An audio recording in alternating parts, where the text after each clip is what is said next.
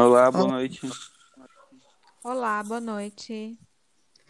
Então, eu vou dar início ao nosso podcast. O meu nome é Maria Cristina.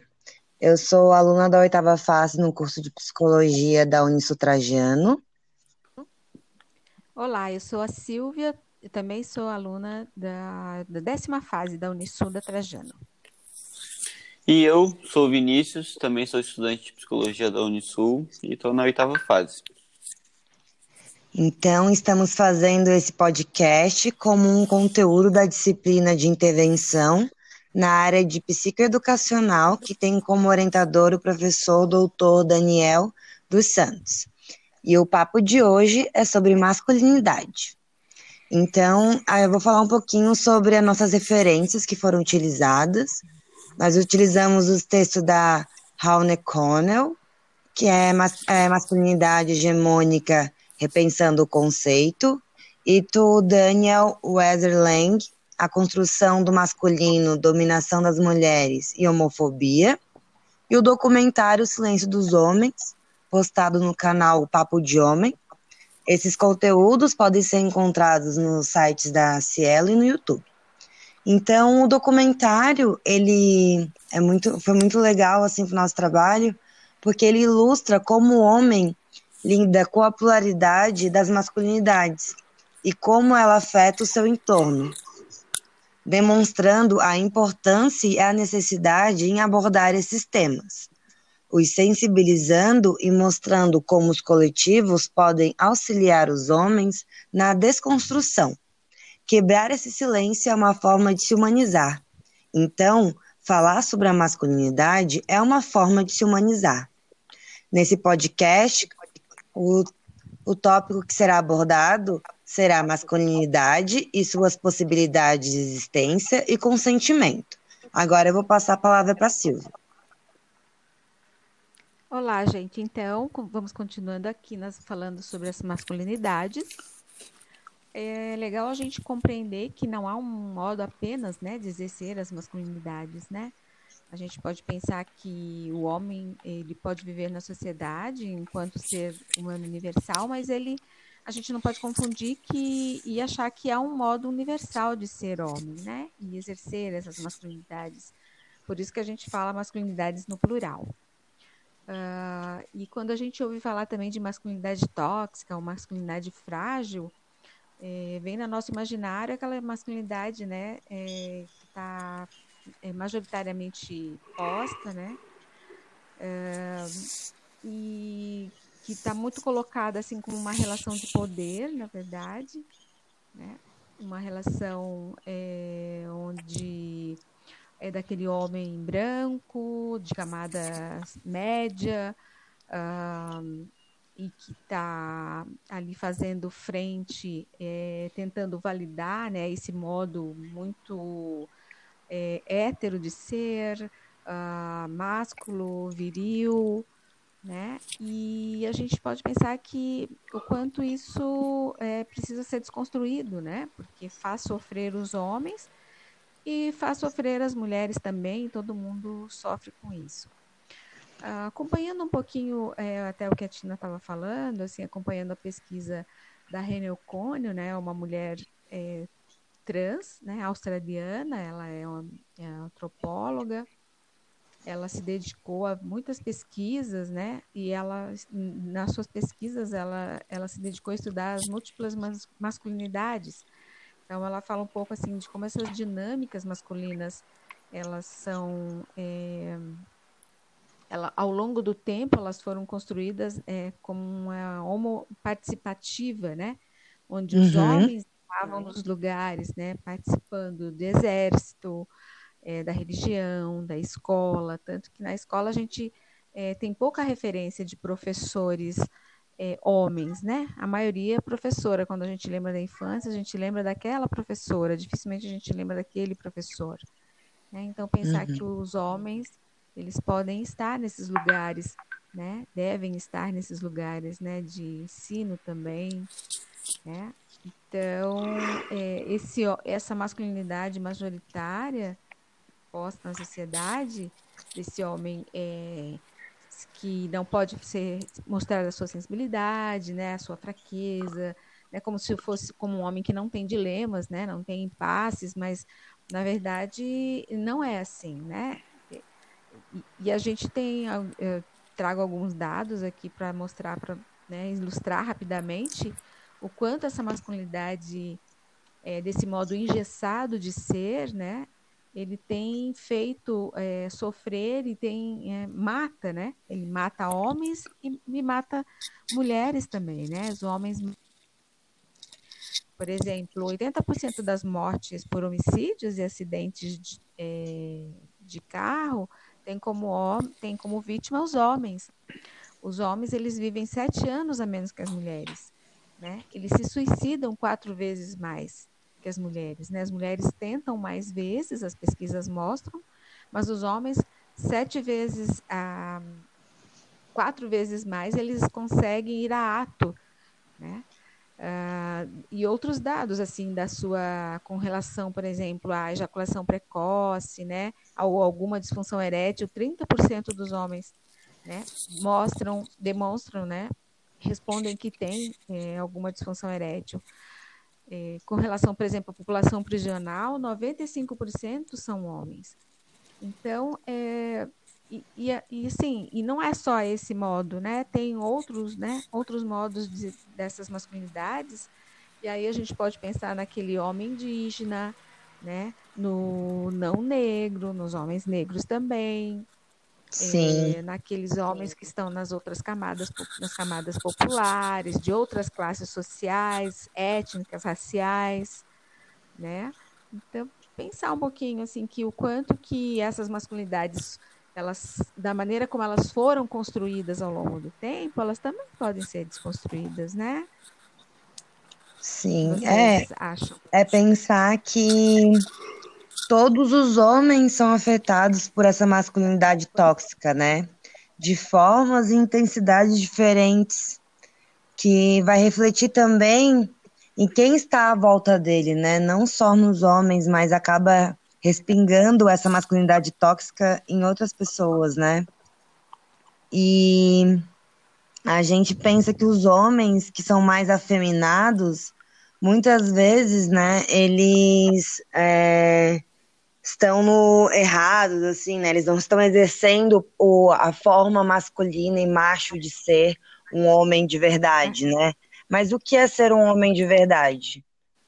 É, eu acho que uma uhum. coisa que a gente tem que pensar é que quando é, a gente nasce, né, culturalmente, a gente é ensinado que o homem vai ser masculino e a mulher vai ser feminina.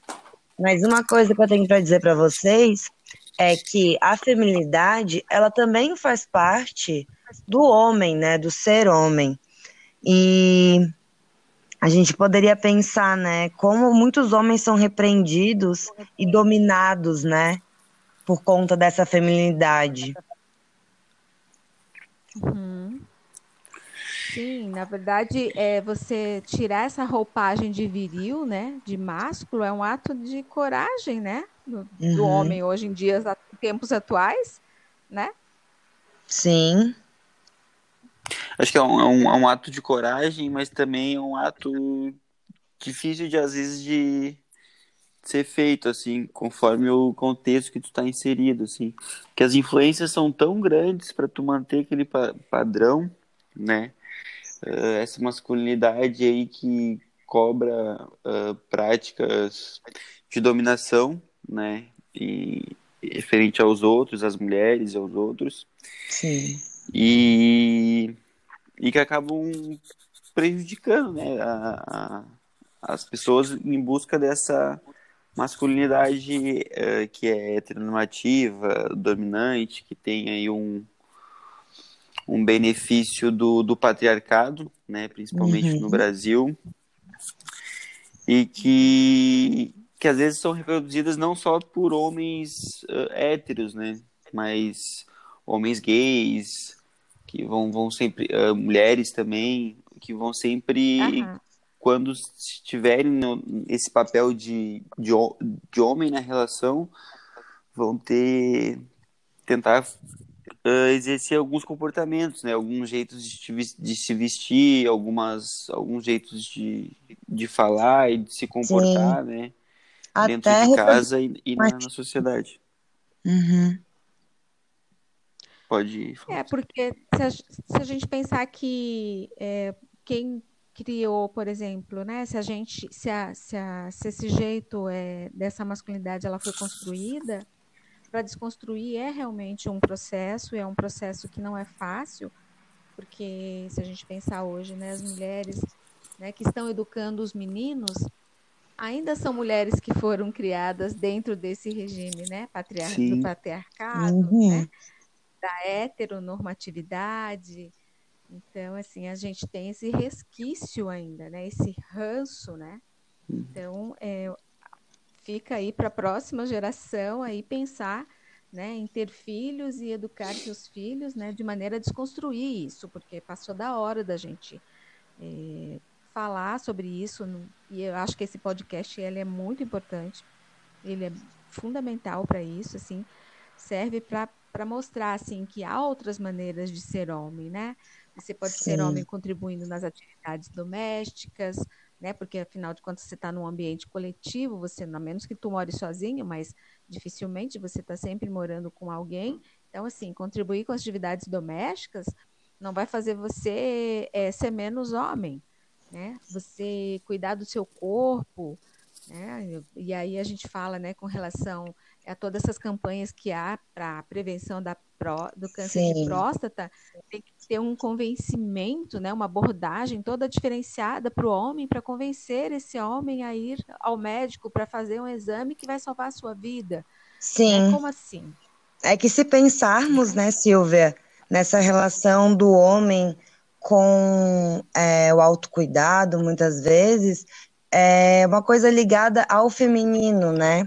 E às vezes o homem ele tenta sempre se afirmar que ele é homem, né? Ele nunca pode ser comparado a uma mulher ou uma pessoa é, homossexual que muitas vezes é associada a uma mulher cis, né? Por ser mais afeminado e ele é associado a uma mulher. E ele tem que estar toda hora se afirmando que ele é homem, como isso deve ser cansativo, né? Você não poder usar rosa, você não poder dançar balé, você não poder ouvir uma música que você gosta, você não cuidar da sua higiene de forma correta, causando uhum. milhões de problemas, né? Que os dados que a Silvia trouxe para nós mostra isso, né? Que os homens eles se matam e matam os outros, né? Por conta dessa dominação, muitas vezes, que vem com essa característica do macho, ocorre uma homofobia, um feminicídio, né, onde ele acaba agredindo o outro e exterminando o outro, né, uhum. que muitas vezes está... Pode falar. É, é, muito cansativo mesmo, assim, né? Ingessa o homem, né? Na medida que ele Sim. não pode mostrar a sua fragilidade. Às vezes, assim, a gente vê o homem que faz uma barba bem feitinha, né? Já fica, ele já sofre, né? Assim, porque o, o colega, né? O brother, aquele que é que é o amigo dele, já vai já vai fazer uma piadinha. Então, Sim. assim, é, é como tu falou, cuidados básicos até, né? Eles, se ele fizer, ele tem que fazer no privado, porque assim, longe, né? Porque não pode nem dizer, né, que que fez, que está se cuidando, porque sofre chacota, gozação e tal. E aí, é, são, assim, pode ser homem desse jeito, ele pode ser homem, é, por exemplo, educando seus filhos né, de maneira melhor, ajudando na educação, contribuindo na, na educação, né, não é nem ajudando, né, é contribuindo na, na educação, porque afinal de contas, eles né, exercendo a sua sexualidade também, por ser é, um ser humano e ser um sujeito livre, né, de possibilidades. É, enfim, há muitas maneiras, né, de ser homem. Sim. Tem, tem uma, uma reprodução social muito grande na mídia, né? Sobre o que, que é ser homem. Como se a, a mídia tentasse dizer o que, que é o ser homem, né? E isso vem forte desde criança, assim. Se a gente parar para pensar no, nos desenhos, né, nos super-heróis, que tipo de homem está sendo reproduzido ali, né?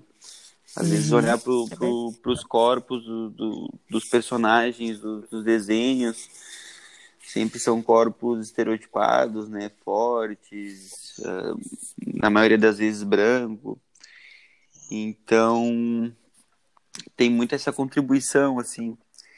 E até mesmo uma outra relação é essa masculinidade aí uh, hegemônica, né, que a gente chama que é a masculinidade su suprema, assim, que, que se coloca acima dos outros, né?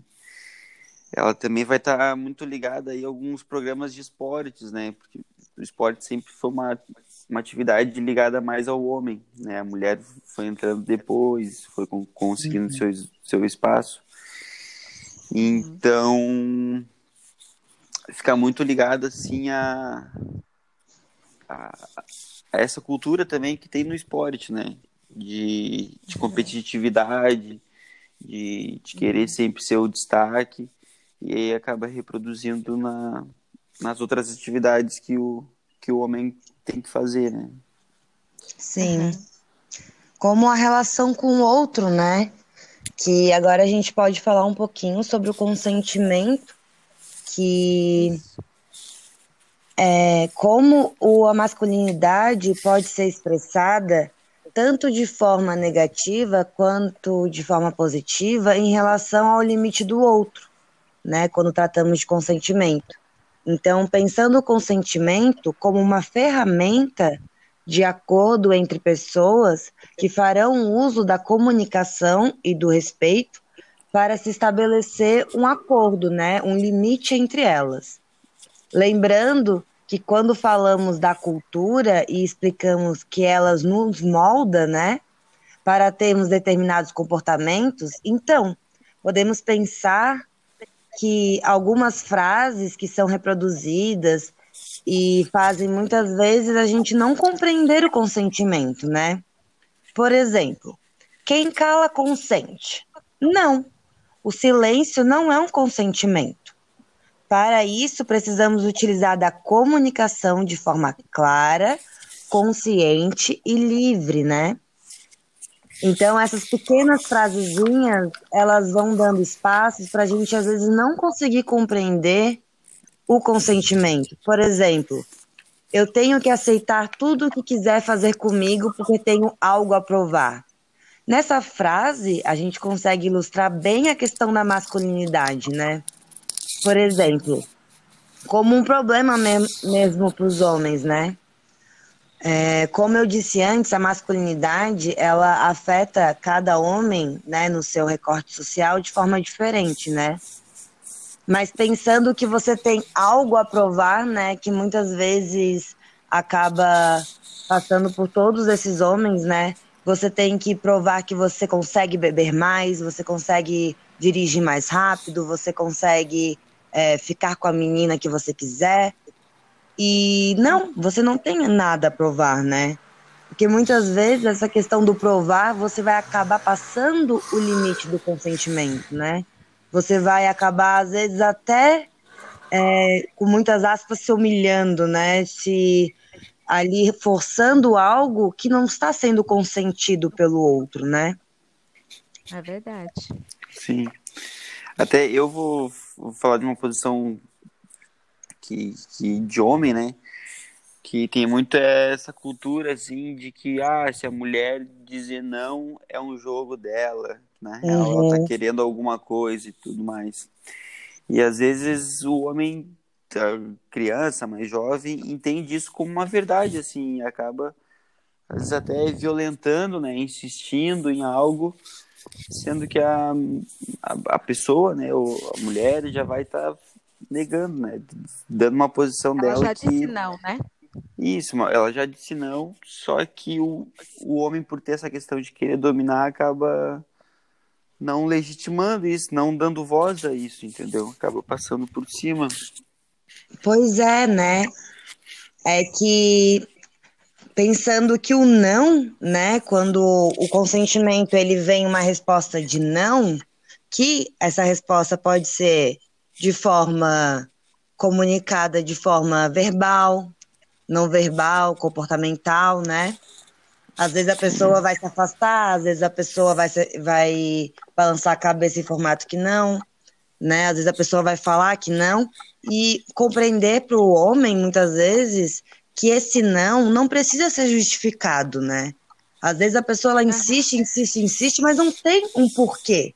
Não é não, né? O não diz respeito à vontade e permissão da pessoa em relação a ela e seus próprios limites. Isso vai muito além da relação com o outro, né? Uhum. E não só com o sexo, né?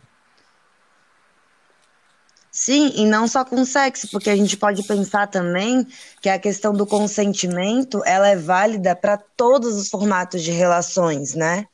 É, uhum. Até mesmo no namoro, que você já namora a pessoa há um tempo, que muitas vezes ela consente, né, várias questões, mas tem vezes que ela vai dizer não. E não é porque ela namora com você que ela tem que fazer algo que ela não queira, né? Sim. Uhum.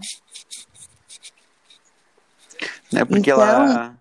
Pode falar. Faz, não é porque ela faz parte de uma relação mais íntima que tu tem o direito de, de não respeitar, assim, de, de querer fazer o que bem achar, bem, bem quiser fazer, assim. Exatamente. Então a gente pode pensar que o consentimento ele não é uma atitude implícita, né? Utilizar da comunicação como uma ferramenta para estabelecer esse acordo é a forma mais apropriada, né? Então, pegando como esse exemplo de novo a questão do namoro, né? Não é porque vocês estão namorando que o consentimento é implícito ali, né? Aham, Sim. claro. A hora que ela não quiser, que uma das pessoas não quiserem avançar ou ir adiante ou ir à frente, seja numa relação sexual, seja, seja num beijo, seja num abraço ou no qualquer coisa, ou num diálogo, a hora que ela disser não, a outra pessoa disser não, é não. Né? Sim, então, assim, porque o consentimento, né, Silvia, ele é livre, específico, claro e irreversível, né? Então, no momento que a pessoa disser não, o limite dela é até ali. Então, temos que respeitá-la, né? Uhum. Sim. E a, pelo, pela nossa conversa, assim, às vezes parece que é só uma questão de, de alguma aproximação sexual, assim, mas às vezes até mesmo é um, uma outra questão de, de, de porque posso dar o um exemplo aqui de oferecer uma bebida, de utilizar uma outra coisa que a pessoa também não queira consentir com aquilo. Então ela não precisa estar tá consentindo com, com, com tudo, né? Com tudo que é, uhum. que é dito como descolado e tudo mais. Sim, Quando a gente olha pra... né? tipo... Quando a gente olha para outra pessoa como um sujeito, né? Quando a gente olha para ela não como um objeto, mas como um sujeito, considerando que são dois sujeitos né, numa relação, é, como ser humano, né, sujeito de direitos, a gente consegue é, fazer isso, né? Respeitar né, o não do outro. É, uhum. Mas o que a gente está querendo dizer é que está implícito nessa masculinidade o não reconhecimento do outro como um sujeito, mas o reconhecimento do outro como um objeto do seu prazer, um objeto do seu desejo, um objeto é, que está para ali para ser para lhe servir, né? Sim. Então Sim. é onde a, acontecem os abusos, né? As agressividades, agressividades né? Os feminicídios, as homofobias. Uhum. Então é, é, importante, muito importante esse podcast. Eu acho muito legal a gente estar tá fazendo essa discussão, né? E, e vamos dar continuidade a ela, né? Uhum. Pois é, essa, essa discussão também já vai abrir um, um outro um, um outro caminho que é sobre a questão da sexualidade e também da, da pornografia, né? Que é o que a gente vai estar tá abordando aí no, no próximo podcast. Sim, né? Porque pensando que a pornografia é uma questão que pode estruturar essa relação, né, com o outro do homem, sim, né? sim. Aham. Então vamos encerrando esse podcast e aí a gente se encontra daqui a pouco para o segundo podcast a respeito das, da pornografia e sexualidade, é isso? Isso aí. Então até mais Fechou. para vocês. Boa noite. Boa noite, pessoal. Boa noite. Tá, tchau, tchau.